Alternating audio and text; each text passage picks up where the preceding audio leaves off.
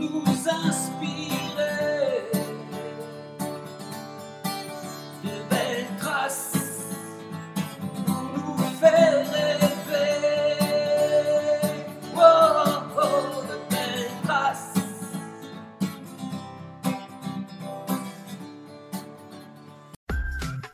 Bonjour à toutes et à tous.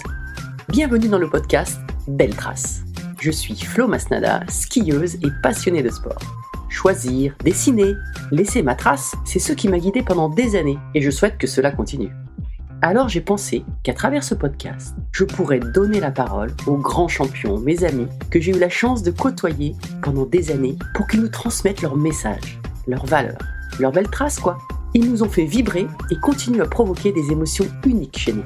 Alors, tendez l'oreille et soyez à l'écoute de leur souffle plein d'énergie positive. C'est une discussion, des voix. Et celle de mon invité aujourd'hui est particulière et on, peut la confondre avec un grand slameur français.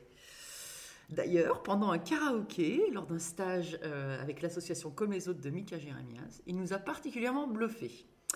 Mais bon, il n'y a pas que la voix, il y a ce physique impressionnant et ce palmarès hors norme de handballeur. Vraiment ravi d'accueillir au micro de Beltrace, Monsieur Jérôme Fernandez. Bonjour. Comment ça va? Bah, très bien, très bien. Euh, la saison repart euh, sur les chapeaux de roue comme, euh, comme chaque fois. Et, et c'est vrai qu'on a, on a envie de voir un petit peu tout ce qui va se passer lors de cette saison. Alors cette voix, bah, tu t'en sers maintenant sur le, au micro, euh, soit Eurosport, soit France Télévisions essentiellement, hein, c'est ça Oui. Euh, cette, cette après-carrière, tu l'avais prévu aussi ou ça s'est fait comme ça? Non, ça se fait complètement comme ça. euh, D'une part parce que je n'avais pas prévu de faire cette carrière-là. Et je ne savais pas vraiment en fait ce qui allait m'être proposé quand j'allais arrêter de, de jouer. Ce que je savais, c'est que je voulais rester dans mon milieu parce que c'est ma passion et que je voulais me reconvertir comme coach. Mais c'est vrai que j'ai eu beaucoup d'opportunités, euh, pas seulement au niveau des, des médias. Et, euh, et tout ça, je le prends euh, au fur et à mesure et, et j'essaie de le, de le gérer au mieux dans mon, dans mon planning quotidien. Et, et est-ce que tu as une grosse préparation Euh, tu, tu restes au contact des joueurs? Comment ça se passe? Alors, je reste pas au contact des joueurs parce que euh, quand j'étais joueur, euh, même si j'appréciais qu'on passe des coups de fil et de faire des interviews et tout ça, c'est quelque chose qui est assez euh, chronophage et, euh, et je pense que voilà, les, joueurs ils ont besoin de se concentrer sur eux, sur leur carrière, sur leur préparation de, match à chaque fois. Par contre, oui, je suis tous les résultats, même euh, on va dire au niveau, au bas niveau professionnel, voire au, au niveau amateur, que ce soit fille ou garçon puisque mon père et ma mère jouaient au handball, donc je m'intéresse aux deux. Et puis je suis fan de sport, donc bah, tous les jours, je m'intéresse à ce qui se passe dans l'actualité sportive. Tu le disais, euh, c'était une famille de handballeurs. Donc c'était évident pour toi. Enfin, c'était évident, c'est pas évident pour toi quand tu étais petit, mais en tout cas, ça s'est fait naturellement d'aller au handball. Tes débuts, c'est avec... C'est resté dans le cadre familial.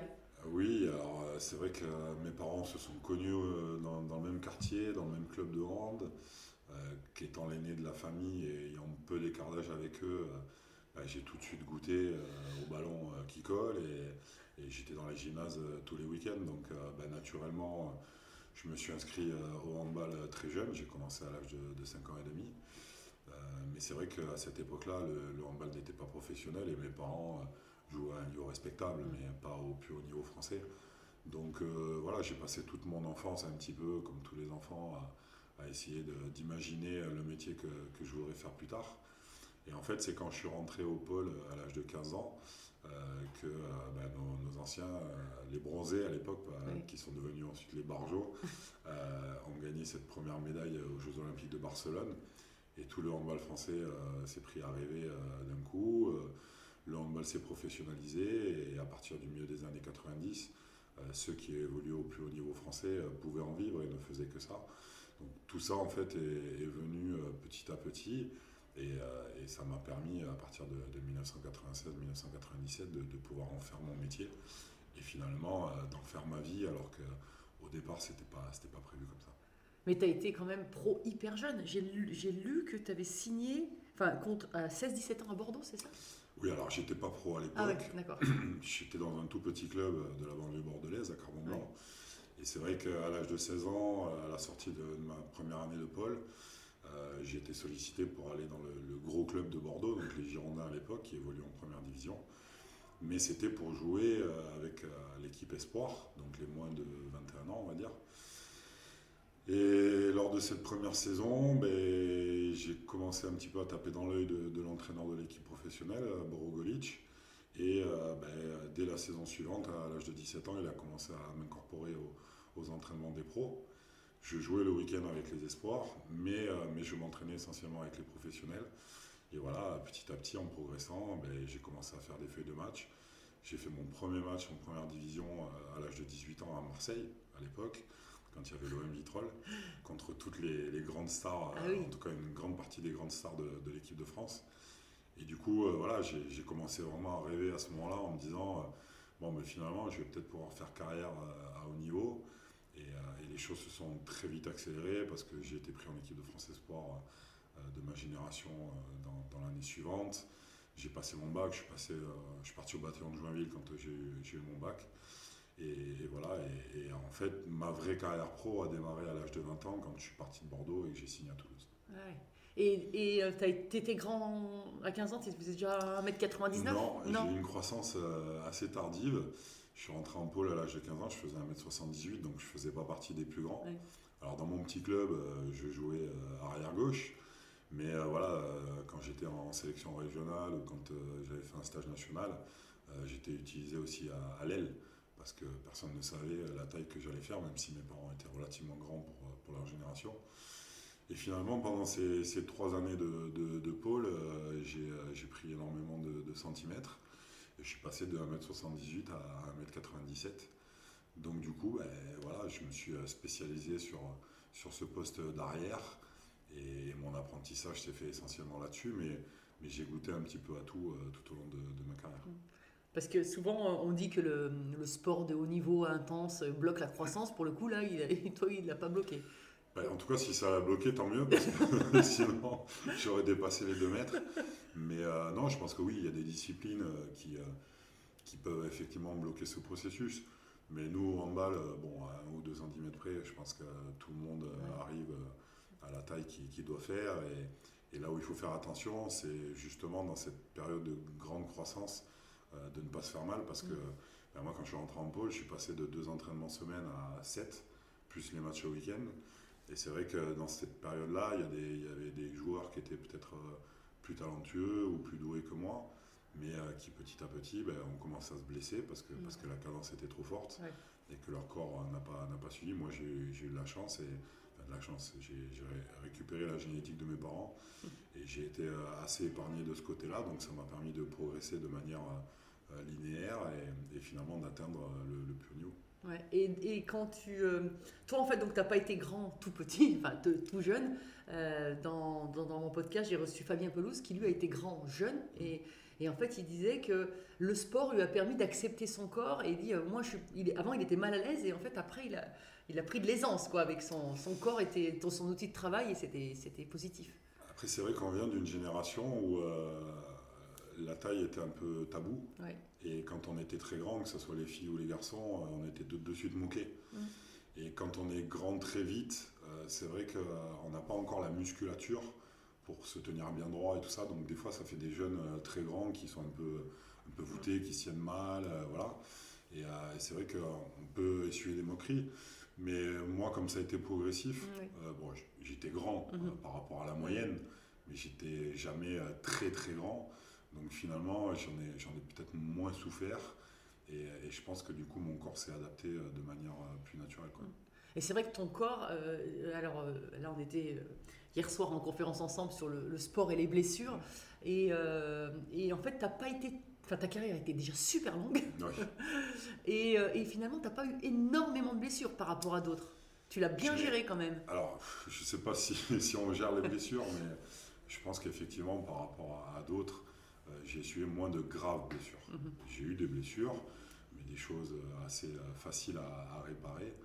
Euh, vraiment, le, le seul problème que j'ai eu qui m'a vraiment gêné, ça a été une hernie discale que j'ai contractée euh, en 2005, donc j'avais déjà euh, Mhm. 28 ans. Mais, euh, mais après, ça a été euh, voilà, des, des entorses aux chevilles, euh, des, des- des fractures aux doigts. Donc, ce sont des choses qui, euh, quand on est bien suivi, se remettent Mhm. euh, assez facilement.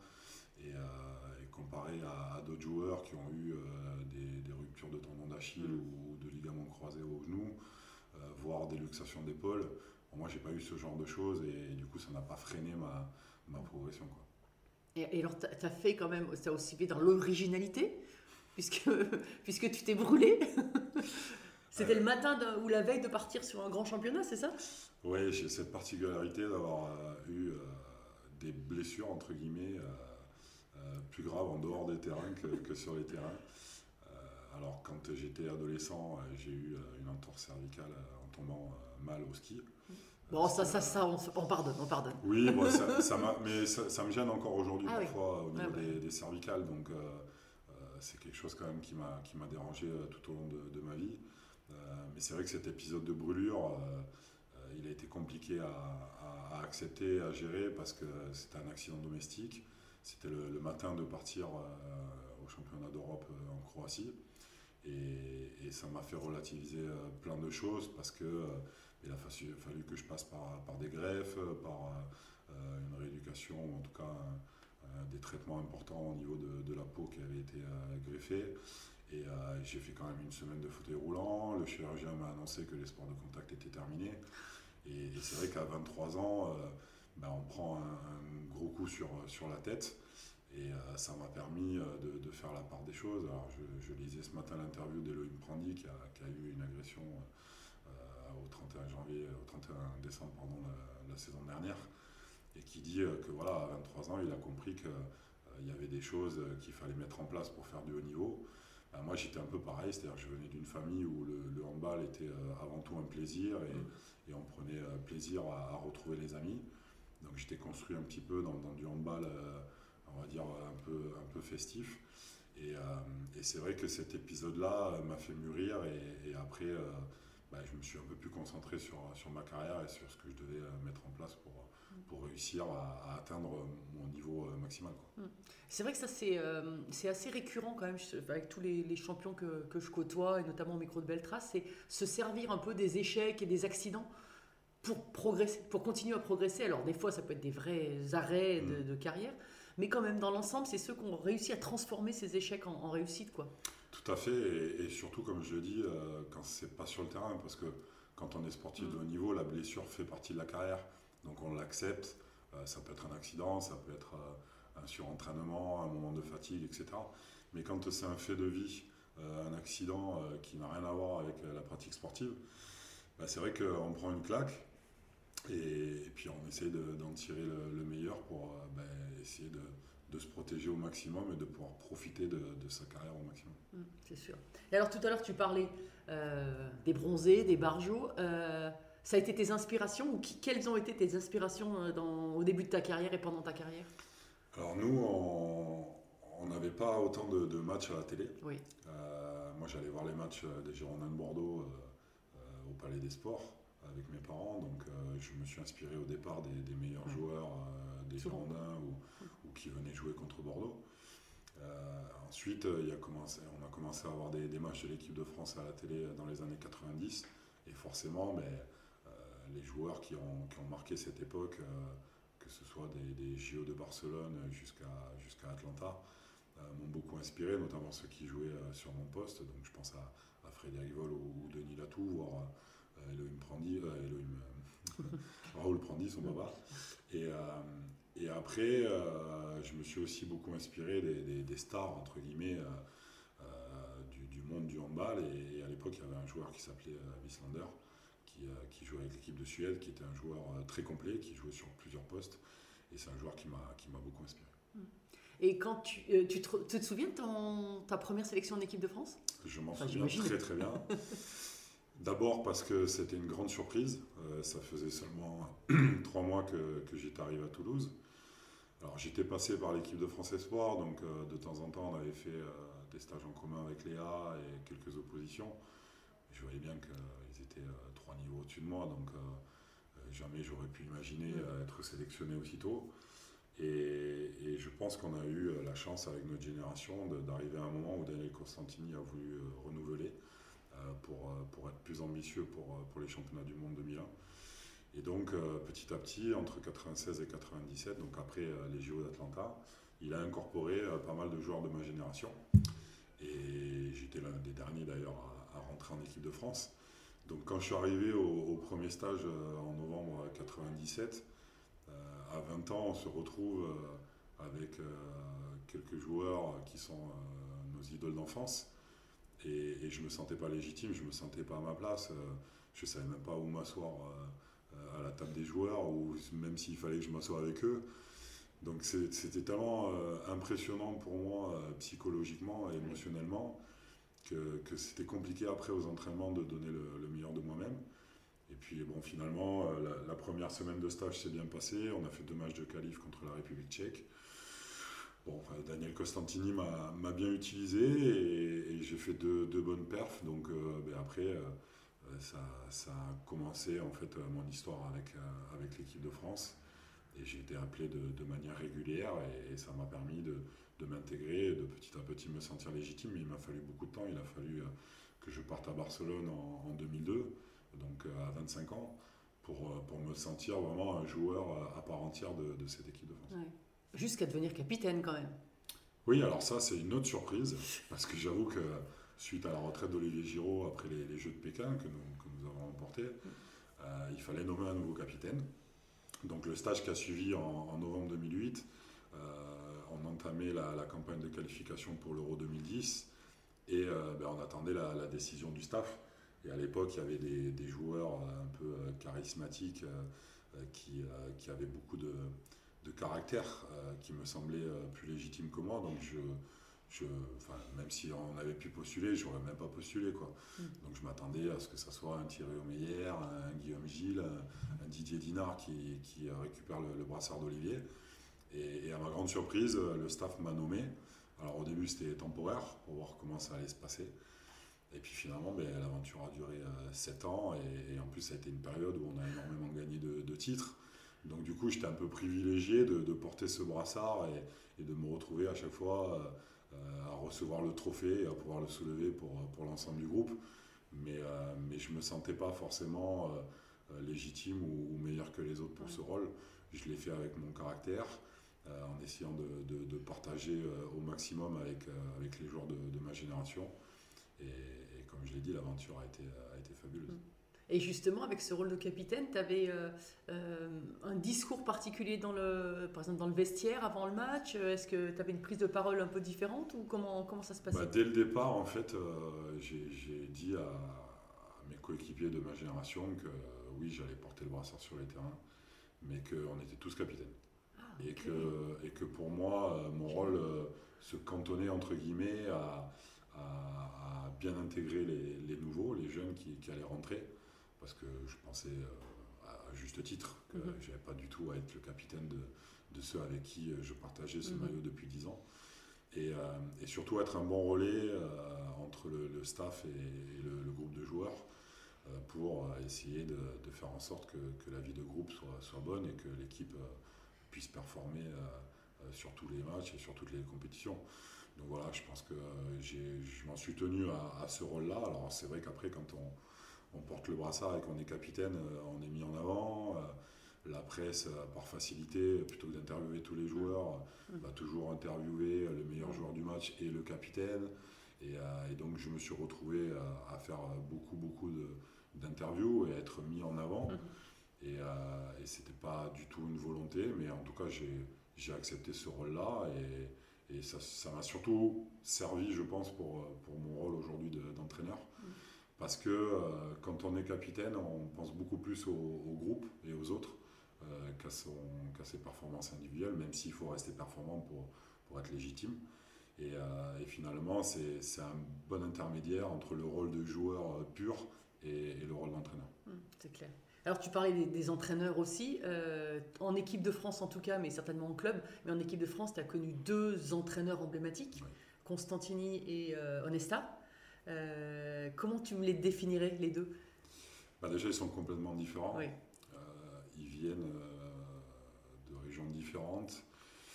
Et, c'est vrai que Daniel a été quelqu'un avec un fort ego et, et qui avait, entre guillemets, sorti le, le handball de l'ombre. Mm. Donc il était très directif, ça avait bien fonctionné, et, donc forcément, il inspirait le, le respect. Pour Claude, c'était complètement différent. Euh, moi, je l'ai connu très jeune à Toulouse, Mm. puisque c'était mon coach, Euh, et je suis rentré en équipe de France avant lui. Donc quand il est arrivé euh, en 2001 euh, pour prendre la suite de Daniel, on venait d'être champion du monde. Donc on était tous champions du monde sauf lui. Et comme il avait entraîné à Toulouse et que, entre guillemets, il n'avait pas le, le passé d'entraîneur que, que pouvait avoir Daniel, euh, bah, il a fallu qu'il qu'il trouve ses marques avec le groupe, euh, euh, qui, on va dire, qui, qui gagne un petit peu de, de crédibilité aux yeux de, de certains. Et euh, même si j'étais très content de le retrouver, euh, je sentais des fois que le groupe ne partageait pas forcément euh, ses idées au niveau du handball. Mais voilà, il a, il a su aussi changer son, son type de management. Ça n'a pas été simple d'ailleurs au début. hein. Je me rappelle, je crois que d'ailleurs, finalement, l'histoire peut s'écrire très vite différemment, puisque jusqu'aux Jeux Olympiques en 2004 à Athènes, je crois que ça se joue sur. Euh, alors déjà, c'est multiples talents, sauf que la- l'alchimie se fait pas et finalement, euh, voilà, ça, ça fait pas une belle compétition, mais quand même, sur, ça joue presque sur un match, je crois. La suite de sa carrière, un peu euh, de sélectionneur, Bah, se joue comme- sur un match. hein. Comme beaucoup, Comme de, beaucoup, hein. de- de sportifs ou, ou d'entraîneurs, euh, moi personnellement, si j'avais pas pu me réveiller à la mi-temps du, du match contre l'Égypte en 2001, euh, j'aurais très certainement plus été sélectionné par, par Daniel Mhm. euh, ou, ou par Claude après. Et, et là, Claude, euh, ben, il était en contrat jusqu'à, jusqu'au championnat du monde en Tunisie en 2005. Et c'est vrai que suite à, à l'échec euh, d'Athènes euh, au JO en, en 2004, euh, il avait l'obligation de nous amener jusqu'au podium au championnat du monde. Et finalement, la compétition a très mal démarré. on on s'est mis beaucoup de pression pour, pour essayer de, de se qualifier pour les demi-finales. Et puis on a arraché cette médaille de bronze Mm. qui a fait qu'il a été reconduit pour 4 ans. Et c'est à partir de là où effectivement il a, il a fait évoluer son management et où on a pu euh, vraiment tirer le, le meilleur de, ce groupe. Donc euh, finalement, quand on regarde, euh, il a passé euh, 16 ans à la tête de, l'équipe et, c'est le- l'entraîneur le plus titré. Mais voilà, comme tous les entraîneurs, je pense qu'il faut, il faut s'adapter aux, joueurs qu'on qu'on a, aux athlètes qu'on a dans, le groupe et, essayer de- de tirer le meilleur du, du groupe et, et des, et des athlètes pour, pour avoir les meilleurs résultats. Donc des fois, il faut être directif, des fois, il faut être collaboratif, euh, des fois, il faut être entre les deux.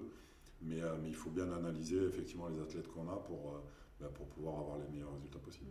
Ouais, pas simple, hein, pas simple ce rôle de, de manager. Non, c'est pas simple du Mm. tout, d'autant plus quand on est dans un rôle de sélectionneur, parce que quand on est entraîneur au quotidien dans un club, on a les joueurs tous les jours, on, on construit un projet de jeu sur, sur une durée qui, euh, qui finalement euh, est beaucoup plus euh, sereine. Euh, Quand on est sélectionneur, on récupère les joueurs euh, tous les 2-3 mois. Et arriver à construire un groupe et des automatismes, c'est beaucoup plus compliqué. On a moins de, de moments d'entraînement ensemble. Donc euh, ben, il, faut, il faut du temps et il faut laisser du temps au, au coach. Et, on le voit aujourd'hui avec le sport de haut niveau et notamment le sport co. euh, Les entraîneurs n'ont pas toujours le, temps qu'ils qu'ils devraient avoir. Ouais, c'est clair. Et euh, dans ta carrière, donc euh, tu parlais de, de tes coéquipiers. euh, je crois qu'il y en a certains qui ont vraiment marqué ta carrière aussi. Tu as fait chambre longtemps avec Thierry Meyer, je crois. Ben, en fait, j'ai eu la chance d'évoluer avec pas mal de, de générations différentes. Quand je suis arrivé en équipe de France, il y, a- il y a des joueurs qui, qui me marquaient par leur talent, mais aussi par leur charisme. Et forcément, des joueurs comme, comme Jackson Richardson ou Stéphane Stocklin euh, étaient des, des emblèmes euh, pour nous. Et c'est des joueurs qui avaient été les meilleurs joueurs de, de la planète et c'était des références pour, pour nous, euh, jeunes joueurs. Mais après, il y en avait d'autres, hein, comme Guéric Carvadec, euh, Bruno Martini, euh, Christian Godin, qui, qui avaient été champions du monde et, et qui faisaient partie de- de- de- des meilleurs joueurs de, la planète aussi. Donc ce sont des joueurs sur qui forcément on, on s'appuyait beaucoup et qui nous ont beaucoup inspirés. Euh, après, dans ceux de ma génération, euh, c'est vrai que euh, Thierry a été celui qui m'a le plus impressionné parce que il était à 100% euh, pour tous les moments en fait de, sa carrière, que ce soit à l'entraînement, en préparation et même en dehors dans la vie du groupe. quand on faisait des jeux, bah, il supportait pas de perdre. Donc ça a été quelqu'un d'inspirant dans cette volonté toujours de, performer et de, de ne jamais euh, finalement euh, euh, s'avouer vaincu, même quand on, on jouait contre meilleurs que, que nous. Et après, dans les générations qu'on suivit, ben, forcément, des, des Nicolas Karabatic ou des Mm. Michael Guigou, même s'ils étaient plus jeunes, on les, arri- on les a vus arriver très très jeunes, très talentueux. Ils nous ont de suite aidés à, aller chercher des médailles et des titres. Donc c'était quand même impressionnant. Et puis, et puis après, les, les nouvelles générations derrière, comme, comme les Valentin Porte et, Mm. et les Quentin Mahé, et surtout de, de se retrouver avec, euh, avec les, les- les fils de, de joueurs qu'on qu'on avait vus euh, évoluer ou avec qui on a évolué. Donc euh, ça, c'était assez, euh, assez impressionnant aussi. Et il y y y a un lien entre vous, hein, qui est, qui- parce que vous vous croisez encore. euh, il n'y a pas longtemps, il y a eu bah, le, le jubilé de Michael Guigou. Il y a eu, enfin voilà, il y a vous, vous- il y a des Ouais, choses qui. Ce que, ce que je trouve fabuleux, euh, c'est que euh, on, on arrive euh, à garder finalement ce lien et à prendre beaucoup de plaisir quand on se croise, euh, que ce soit de la génération des, bronzés Barjot euh, jusqu'aux jeunes d'aujourd'hui. Et, c'est quand même 30 ans d'histoire de, cette équipe de France. Et j'étais encore avec Jackson euh, le week-end dernier à, Toulouse pour le Water Rugby. Et, quand euh, je passe le week-end avec euh, Jackson, euh, Valérie Nicolas et William Acambray, je me dis voilà, euh, quelle, quelle belle photographie finalement de, la réussite de, de cette équipe de France ou, ou de ces équipes de France, parce que les filles ont aussi énormément gagné. Et, euh, et c'est vrai qu'on est, euh, on est quand même une, une grande famille, même si euh, on n'est pas forcément tous très proches, mais on a un énorme respect pour, pour tous ceux qui, bah, qui ont marqué l'histoire de notre sport, que ce soit les, les, les- les- les pionniers, on va dire, au début des années 90, euh, jusqu'à ceux qui, qui ont été champions olympiques à Tokyo la, la saison dernière. Mais alors quand même, il y a eu une évolution dans cette carrière, parce qu'on en parlait un petit peu hier, dans, la, dans, la, dans les personnalités dans les gestions d'équipe. Tu disais, avant toi, il y avait eu les barjots, et là, c'était, ça partait un peu quand même dans tous les sens. Mais il y avait des troisièmes mi-temps, quoi. Et en fait, aujourd'hui, toi aussi, tu as fait partie de cette génération qui, euh, il y avait sur le terrain, vous en, voilà, c'était difficile. Mais derrière, vous avez besoin aussi de continuer à créer ces liens ensemble. Et tu dis peut-être qu'aujourd'hui, il manque un petit peu ces, ces liens derrière, quoi. Hors, euh, hors euh, compétition, hors handball, quoi. Alors je ne sais pas si ça manque, mais en tout cas, euh, Toi, ça t'aurait manqué, en tout cas. Moi, ça m'aurait manqué, et, euh, et c'est vrai que, que ce soit la, la génération avant moi ou la mienne, euh, on avait évolué dans un handball qui n'était pas professionnel au départ, et on, a découvert le professionnalisme au fur et à mesure. Donc on, on s'est adapté au fur et à mesure aux, aux contraintes de cette vie de, de sportif professionnel. Mais euh, pour nous, le, le handball, c'était un, un moyen bien évidemment de performer, mais surtout de, de se retrouver, de, de passer du temps ensemble, d'apprendre à se connaître et finalement de construire un groupe euh, euh, beaucoup plus solide euh, et, et qui était dans, dans l'entraide en fait. Mhm. C'est vrai que depuis, on va dire, euh, 10-15 ans, ben, les nouvelles générations qui arrivent sont beaucoup plus, on va dire, à même à comprendre les rouages du professionnalisme parce qu'ils n'ont connu que ça. Et donc, euh, ben, ils sont beaucoup plus attentifs euh, à leur hygiène de vie, euh, à leur quotidien pour, pour essayer de performer. C'est c'est leur méthode actuelle, Mhm. donc il faut, il faut la respecter. Mais c'est vrai que de temps en temps, on a le sentiment que ça manque de moments de partage en dehors des terrains pour pouvoir construire vraiment un groupe qui puisse performer ensemble sur, sur le terrain.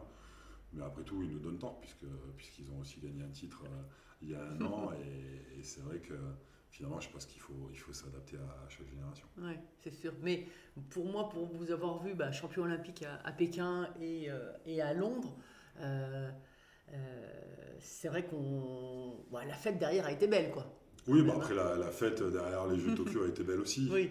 Euh, c'est juste que bah, nous, on, on pouvait aussi euh, de temps en temps s'octroyer euh, des moments de partage euh, pendant la préparation ou, ou au début de la compétition et, et ça ne nous gênait pas pour, pour performer. Aujourd'hui, on, a, on a des athlètes qui vont fêter la fin de la compétition, Mm. mais qui en amont ne vont faire aucun écart. Mhm. Donc c'est un petit peu différent. Euh, mais encore une fois, c'est pas un jugement, c'est euh, leur façon de, de fonctionner.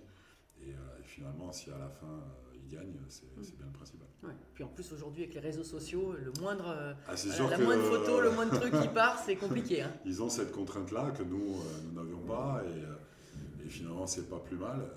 Ils ont aussi une notoriété différente. Mm. Alors il y avait bien évidemment avant certains joueurs qui étaient qui jouissaient d'une notoriété importante comme Jackson, Mm.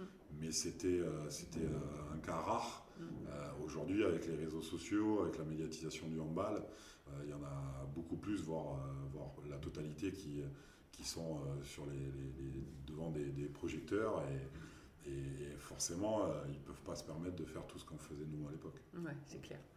Alors bah là, on parle, on parle des grands moments. Euh, quels ont été les grands moments de, de ta carrière euh, en équipe de France et, et en club? Parce que je crois qu'en club, notamment à Barcelone, tu as, eu euh, t'as eu des beaux moments aussi.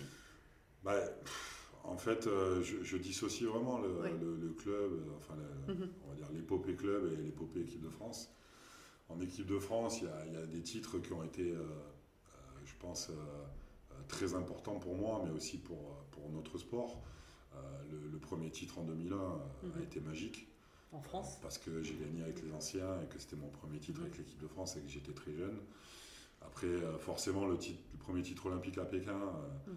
euh, c'est ce qui nous a fait basculer d'une grande équipe de sport co à, à une reconnaissance finalement internationale et, et de la part de, de tout le, le sport français. Euh, le titre de 2009 en Croatie, euh, parce que c'était ma première compétition en tant que capitaine et que et qu'on jouait en plus euh, dans le pays de, de- de notre plus gros rival de, de l'époque. Euh, le titre olympique en 2012 euh, qui a été revalidé et ça c'était très important pour, Mhm. pour notre génération. Donc voilà, ces, titres-là m'ont forcément marqué. Après en club, ben, le premier il marque tout le temps. Donc cette Coupe de France que j'ai eu la chance de gagner à, à 21 ans avec Toulouse, ça a été le, début euh, finalement du- d'une longue carrière et, qui m'a donné fin de, de titres pour la suite. Le premier titre de champion de France avec Montpellier euh, en, en 2000 euh, qui a, été, euh, très important aussi parce que c'est venu valider tout le travail que, j'avais fait euh, avant.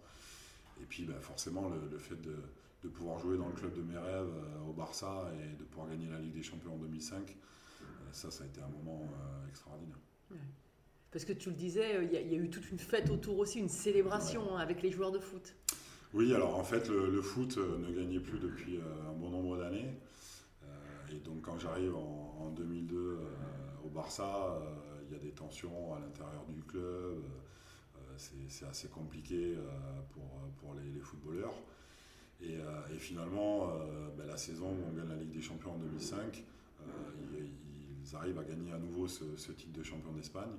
Et donc, le club, pour fêter ça, a organisé euh, euh, toute une après-midi et une soirée euh, pour, pour, ces, deux équipes. Et donc on a défilé dans la ville en bus pendant, pendant 4 heures. Il y avait énormément de monde. la presse a parlé d'un million de personnes, mais bon, ça me paraît quand même énorme. Mais en tout cas, ce qui est sûr, c'est qu'il y avait un monde fou. Alors bien évidemment pour les footeux, hein, pas pour nous, mais on a, on a eu la chance d'en profiter. Et puis après, euh, on est revenu au Nou Camp, euh, on a fait des, des tours d'honneur avec le trophée euh, devant 100 000 socios. C'est quelque chose qui n'existe pas au, au handball. Et ça s'est fini par un feu d'artifice dans le stade. Donc euh, voilà, c'est le, le seul club au monde où, où on peut vivre des moments pareils. Ouais. Donc tu es retourné à, Ba- à Barcelone euh, quelquefois. Ah, J'y retourne fréquemment Oui. euh, depuis mon, mon départ en 2008. Euh, J'ai gardé euh, quelques amis qui, qui vivent encore là-bas. Euh, c'est vrai que c'est une ville qui m'a beau- beaucoup marqué parce qu'en plus c'est la ville où est, né mon fils. Mm. Donc euh, bah, forcément j'ai une attache particulière avec, euh, avec Barcelone. Alors là, on va changer un peu enfin, d'univers. On va reparler de ton, ton, euh, ton rôle d'en- d'entraîneur. Mais à un moment, tu as accueilli un certain Florent Manodou. Oui, Florent Manodou, donc bah, tout le monde connaît quand même. hein, oui, tout le euh, monde connaît Florent. ouais. plusieurs fois champion olympique de natation et qui se lance dans ce défi juste incroyable quoi. Comment euh, comment tu l'as vu arriver? Qu'est-ce que comment ça, parce que ça s'est bien passé quand même. hein. Ah, ça s'est très très bien passé, mais parce que, parce que Florent est quelqu'un de, de très facile au quotidien. Oui. Et, et c'est vrai que quand euh, j'ai eu bruit de, de son interview euh, à Rio, euh, moi j'étais sur place puisque je commentais les matchs euh, de- des garçons pour, euh, pour euh, France Télévisions. Et tout de suite on en a parlé, on m'a dit Ouais, tu as vu l'interview de Florent, il veut faire du handball et tout. J'ai dit Ah bon euh. J'ai dit, Mais c'est, euh, c'est chouette, ça, c'est plutôt une bonne chose. Après, c'est, compliqué de changer de sport euh, et de, de performer de la même manière. Mais je, je trouvais euh, finalement son envie légitime, surtout que, entre guillemets, il n'y avait aucune arrogance dans ses propos. Mhm. Euh, il avait envie de, de pratiquer un sport qu'il aimait euh, pour prendre du plaisir alors qu'il n'en prenait plus euh, dans le sien. Donc voilà, quand, euh, quand je suis rentré de, Rio, je me suis retrouvé dans le même avion que lui. Et donc à l'aéroport, euh, naturellement, je me suis rapproché de lui et j'ai dit, bah, écoute, euh, si tu veux venir pratiquer au club, bah, n'hésite pas. Il m'a dit oui, bon, il m'a dit, j'ai encore des, choses à faire en natation jusqu'au mois d'octobre-novembre, mais ouais, je, je viendrai te voir, il n'y a pas de souci. Donc du coup, il est venu au mois de novembre, je l'ai un petit peu testé pendant une petite demi-heure. Ouais. Et en fait, euh, euh, de suite, euh, j'ai vu chez lui des, des facilités parce qu'il avait pratiqué très jeune et il avait finalement une, des, des savoir-faire individuels, une technique assez propre. Donc je me suis dit, bon, ça peut être, ça peut être très intéressant de travailler avec lui, surtout que c'est un, un physique hors norme. Oui. Après, j'ai vu, j'ai détecté tout de suite qu'il y avait des, des petits soucis au niveau du, du train inférieur et qu'il allait falloir faire un gros travail en amont avant qu'il puisse Sur les appuis, faire quoi. handball. Eh oui. Exactement, sur- surtout les changements de direction. Oui. Donc euh, bah, finalement, on lui a concocté un, un petit programme euh, physique, ce qui semble assez, euh, assez paradoxal quand on voit la, la machine que, que ça peut être. Mais il avait vraiment besoin de ce travail-là, notamment le, le travail de proprioception au niveau des genoux et des chevilles. Donc il a très très bien travaillé pendant plusieurs semaines avec notre préparateur physique. Et à partir de janvier, il s'est mis vraiment à, à travailler très dur au niveau handball. Et il a passé les étapes de manière euh, vraiment très très rapide. Ce qui fait qu'il est passé de, de jouer avec le centre de formation euh, euh, à devenir euh, un joueur important de, de cette équipe en quelques mois. Donc euh, moi, le voyant évoluer aussi rapidement, j'ai commencé à l'incorporer à des entraînements de, de l'équipe professionnelle.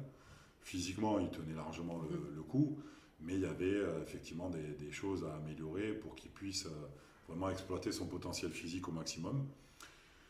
Et voilà, et puis euh, les choses sont faites naturellement jusqu'à que euh, on arrive en, en décembre euh, 2019, si je dis pas de bêtises, et, euh, que euh, non 2018, et que je, me réunisse avec mon manager.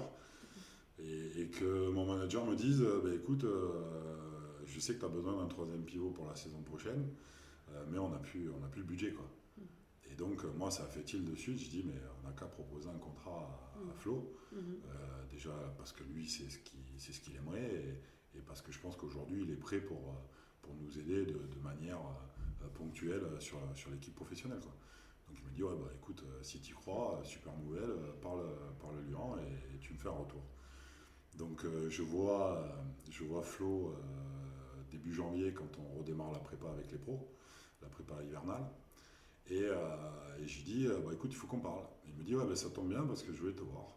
Et, euh, et donc on discute, et donc je laisse entamer la discussion, et il me dit, écoute, je suis allé nager au mois de décembre avec le Cercle, les nageurs de Marseille, et ben, je nage plus comme avant, hein, je Oui. m'entraîne plus comme avant, mais, mais j'ai nagé aussi vite qu'avant.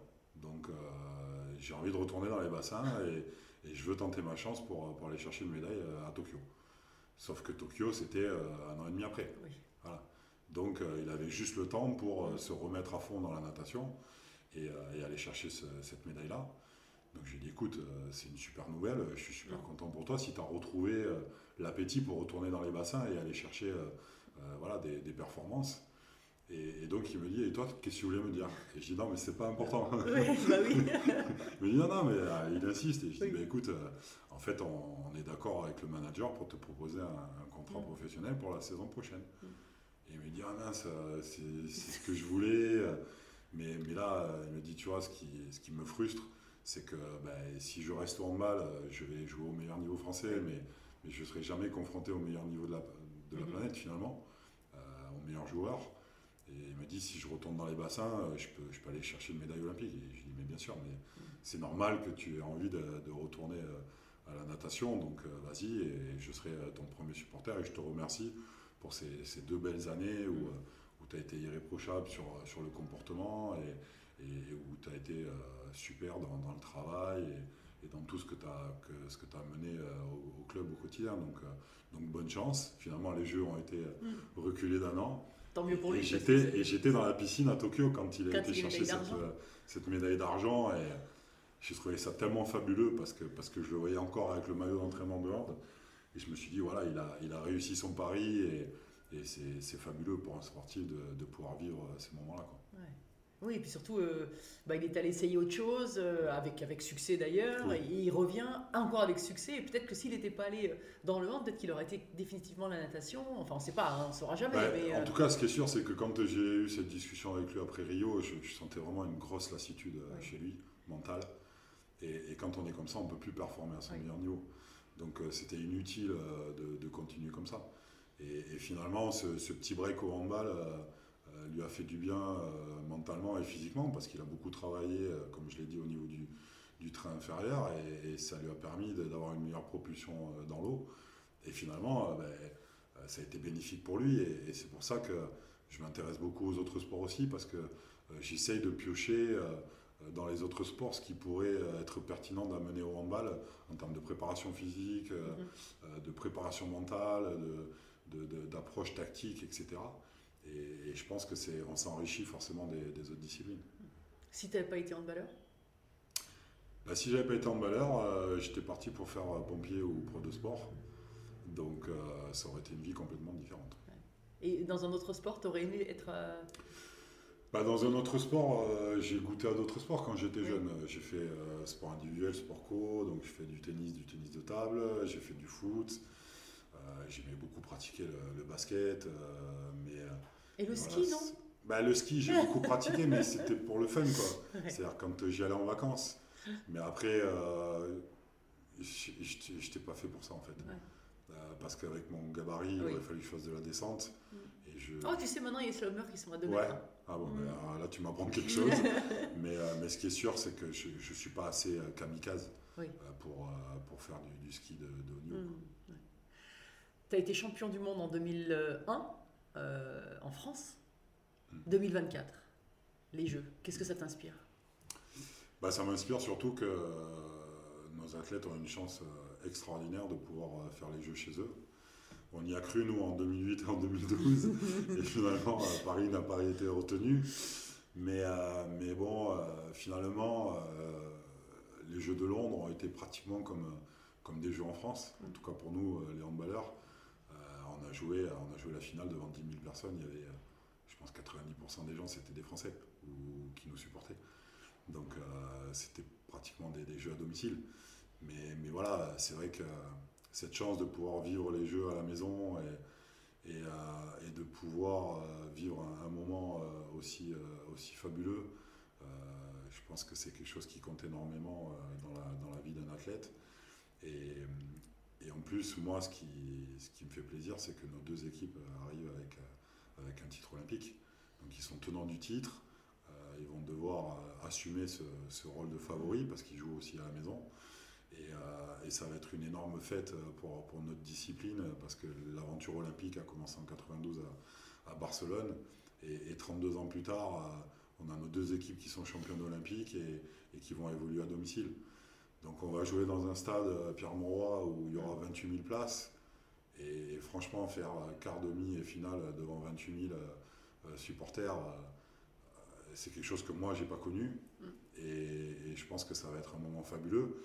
Mais avant ça, ben, il faudra bien négocier les matchs de poule Mm. et avancer euh, sereinement dans la compétition. Donc, euh, donc voilà, j'ai hâte d'y être pour, pour voir comment va performer l'équipe parce que, parce que j'ai eu la chance de, de- de suivre ces équipes-là euh, à Rio et à Tokyo comme, comme consultant et comme spectateur privilégié parce que Mhm. j'étais sur place.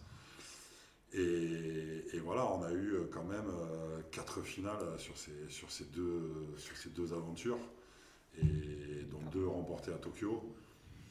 Donc voilà, j'espère que nos deux équipes seront en finale euh, à, Lille pour, ces Jeux de, Paris 2024, et que ça sera une, énorme fête pour, notre sport.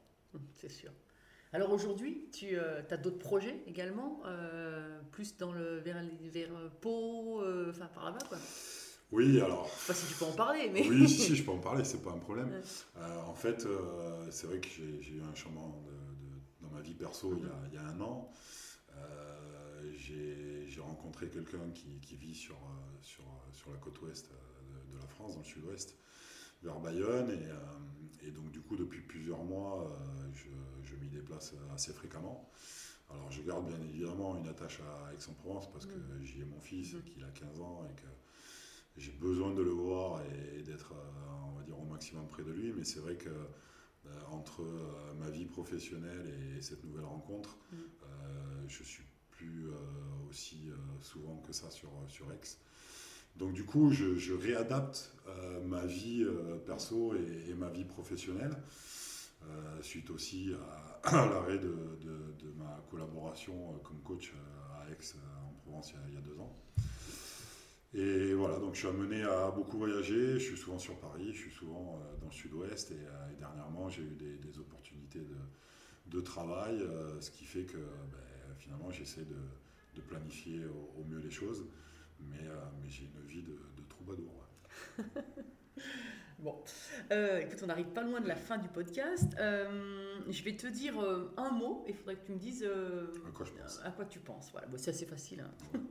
Handball, Famille, ski, euh, plaisir, médaille,